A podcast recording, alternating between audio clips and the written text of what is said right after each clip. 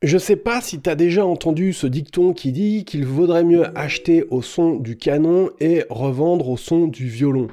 On va voir en fin de compte si c'est vrai ou si c'est pas vrai. C'est ce qu'on va se poser comme question dans cette vidéo. Et puis on va voir aussi de quelle manière tu pourrais peut-être ou pas, toi aussi, eh bien, mettre en application ce dicton. C'est parti.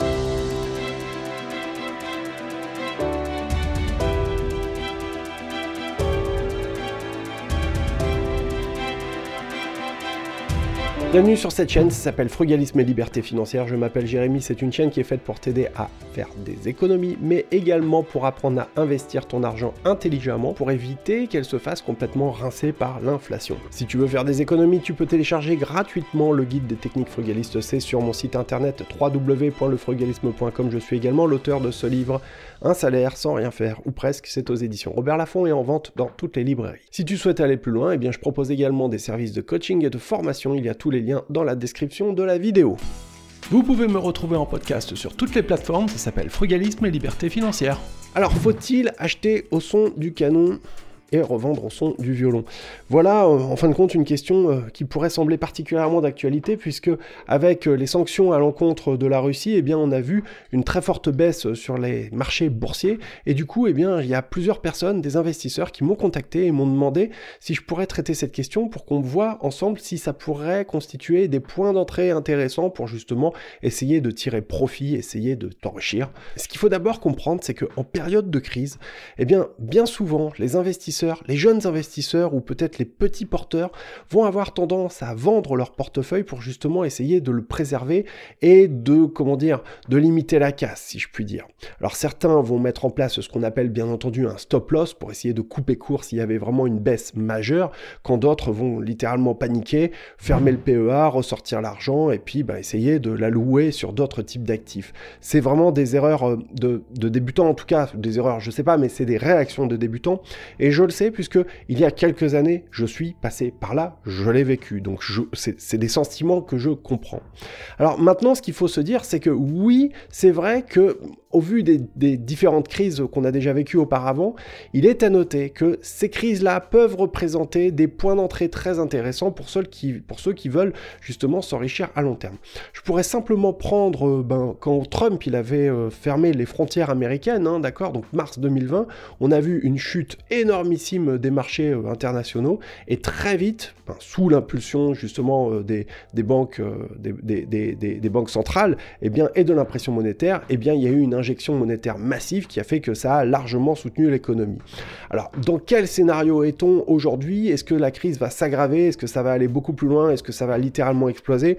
Très franchement, je n'en sais rien et je me refuse de jouer les diseuses de bonne aventure. Dans un contexte comme celui-ci, si vous souhaitez rentrer dans les marchés boursiers avec un horizon d'investissement d'au moins 5 ans, hein, je pense notamment au PEA qui va présenter un certain avantage fiscal si vous préservez votre argent dessus pendant 5 ans, eh bien, effectivement, ce qu'il faut comprendre, c'est qu'il va y avoir des opportunités, c'est vrai, avec des grands gagnants, mais également de grands perdants. Alors pour savoir quels seront les grands gagnants et les grands perdants, bien entendu, il faut à minima s'intéresser à la bourse et aux marchés internationaux pour comprendre un petit peu ce qui se passe, hein, ça va de soi. Je vous invite à me lâcher un pouce, je vous invite à vous abonner à la chaîne, je t'invite également à partager ces vidéos, parce que ça permet de faire grandir la communauté, ça permet à YouTube de faire grandir le nombre de personnes qui regardent mes vidéos, et plus on est de fous, plus on est et plus ça me fait plaisir. Nous approchons désormais les 10 000 spectateurs, il y a des actions qui vont marcher, il y a des actions qui vont surperformer ou des ETF, alors qu'il va y en avoir d'autres qui vont littéralement s'écraser. D'après l'excellente revue euh, Le Revenu, qui est la seule revue que je vous recommande absolument de lire parce que c'est une source d'information d'une immense, immense qualité,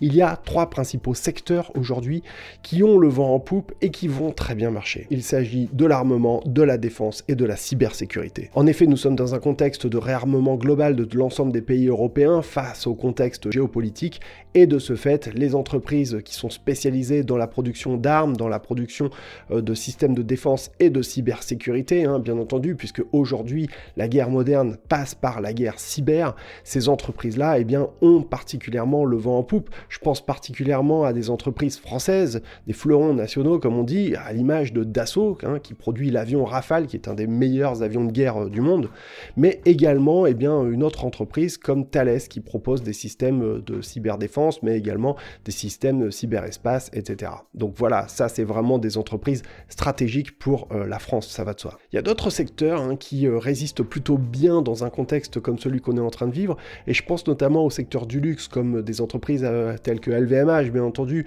puisque, ben, je l'ai expliqué dans ma précédente vidéo, il y a beaucoup de personnes qui vont essayer de stocker, de parquer de la valeur, ou bien dans des produits de luxe, ou dans des entreprises de luxe. Donc à titre personnel, vous le savez, je ne donne pas de conseils en investissement, je ne suis pas conseiller financier, il est de votre responsabilité de trouver les investissements qui vont coller par rapport à votre profil et votre situation. Moi, mon rôle, c'est de vous former, c'est de vous informer, mais également parfois de vous divertir un petit peu en parlant de, thématiques, de sujets qui vous intéressent et qui, bah, si vous êtes comme moi, vous passionnent. Moi, je suis passionné par l'investissement, je suis passionné par l'immobilier, je suis investisseur immobilier depuis longtemps. Donc voilà, forcément, j'en parle toujours avec le cœur parce que bah, on ne parle bien que de ce qu'on aime en fin de compte. Il y a aussi un autre point qui est intéressant et que nous explique la revue Le Revenu, c'est qu'il y a un certain nombre de valeurs qui vont être considérées comme des valeurs dites responsables et qui vont progresser beaucoup plus vite que les autres. Et ça, pour eux, c'est une absolue certitude. Et maintenant, au regard de ce que je t'ai expliqué par rapport à ces thématiques d'entreprise qui euh, ben, continuent à bien résister, etc., dans un contexte tel que celui qu'on est en train de vivre, je vais t'expliquer ce que moi, je fais et ma manière, en tout cas, d'aborder les choses. À savoir que, en fin de compte, pour moi, il y a un élément qui rentre en ligne de compte et qui a son importance aujourd'hui, qui est la question de l'éthique. Au fond, la question, elle est de savoir, est-ce que toi, personnellement, tu te sens prêt à financer des armes? Est-ce que tu te sens prêt à financer potentiellement des bombes qui peuvent tomber bah, sur des personnes qui vont mourir, amis ou ennemis, hein, je m'en fous, c'est pas la question. C'est l'idée de savoir que ce que tu fais à un moment donné peut être effectivement envisagé comme des systèmes de défense, mais également bah, comme des systèmes d'attaque qui, peuvent être euh, létaux. Bon, voilà, ça c'est des questions qu'il faut se poser.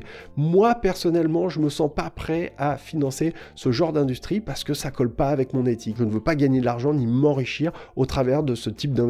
Personnellement, moi je mets en place un investissement type DCA, Dollar Cost Averaging. C'est une méthode d'investissement qui consiste à investir la même somme d'argent à date régulière sur des actifs tels que des ETF par exemple et sans te soucier de savoir si le marché est à la hausse ou à la baisse parce que tu sais que tu vas jouer une tendance globale, une tendance générale. Ma stratégie d'investissement, c'est une stratégie d'investissement dit fainéant en quelque sorte, dit paresseux, mais eh bien elle donne ses résultats très importants, très impressionnants, rien que l'année dernière, j'ai fait plus 30% sur mon PEA en me faisant, faisant quasiment rien dessus, quoi. tu vois, en faisant juste quelques achats de temps en temps.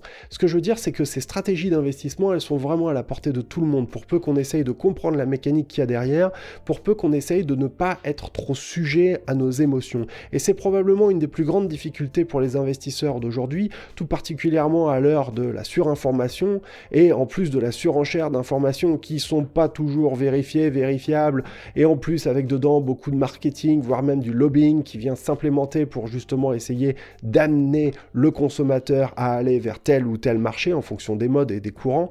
Voilà, si tu essayes justement de te tenir un petit peu plus éloigné de ça et de regarder les choses de manière un peu plus factuelle, effectivement, et eh bien tu auras beaucoup plus de chances de réussir à t'enrichir à long terme. Enfin, il ne faut pas hésiter à investir dans ta propre formation puisque j'insiste vraiment, c'est de l'argent qui ne sera jamais perdu. Jamais, puisque justement c'est de l'argent qui te permettra d'acquérir de nouvelles connaissances qui elles-mêmes te permettront d'arriver à gagner beaucoup plus d'argent en comprenant ce que tu fais. C'est ça surtout qui est important, de savoir comment ça marche, comment ça se décortique. Un dernier conseil, c'est ne jamais, jamais mettre de l'argent, ne jamais investir dans un investissement que tu n'as pas parfaitement compris et décortiqué mentalement. Sinon, ce serait vraiment à tout risque et tu aurais d'immenses chances de perdre des billes. Voilà, quelques conseils que je voulais partager avec vous pour vous aider justement à y voir un petit peu plus clair dans ce contexte justement, dans cette période où on entend un petit peu tout et n'importe quoi et où on a besoin aussi d'avoir des espèces de cap qu'il faut essayer de suivre. Mon cap, il est clair, ma direction, elle est claire. De temps en temps, je fais quelques ajustements au vu des actualités euh, économiques, ça va de soi, mais au demeurant, le gros de ma stratégie n'a jamais réellement bougé et ça marche. Si tu veux diversifier également et protéger ton épargne, je rappelle qu'il y a d'autres types d'actifs qui permettent d'être envisagés cette fois comme des assurances. Je pense par exemple à des investissements dans l'or et les métaux précieux. Si tu de grosses sommes là, maintenant dessus, alors qu'on est en haut du pic, eh bien peut-être demain ce sera à tout risque et tu perdrais beaucoup.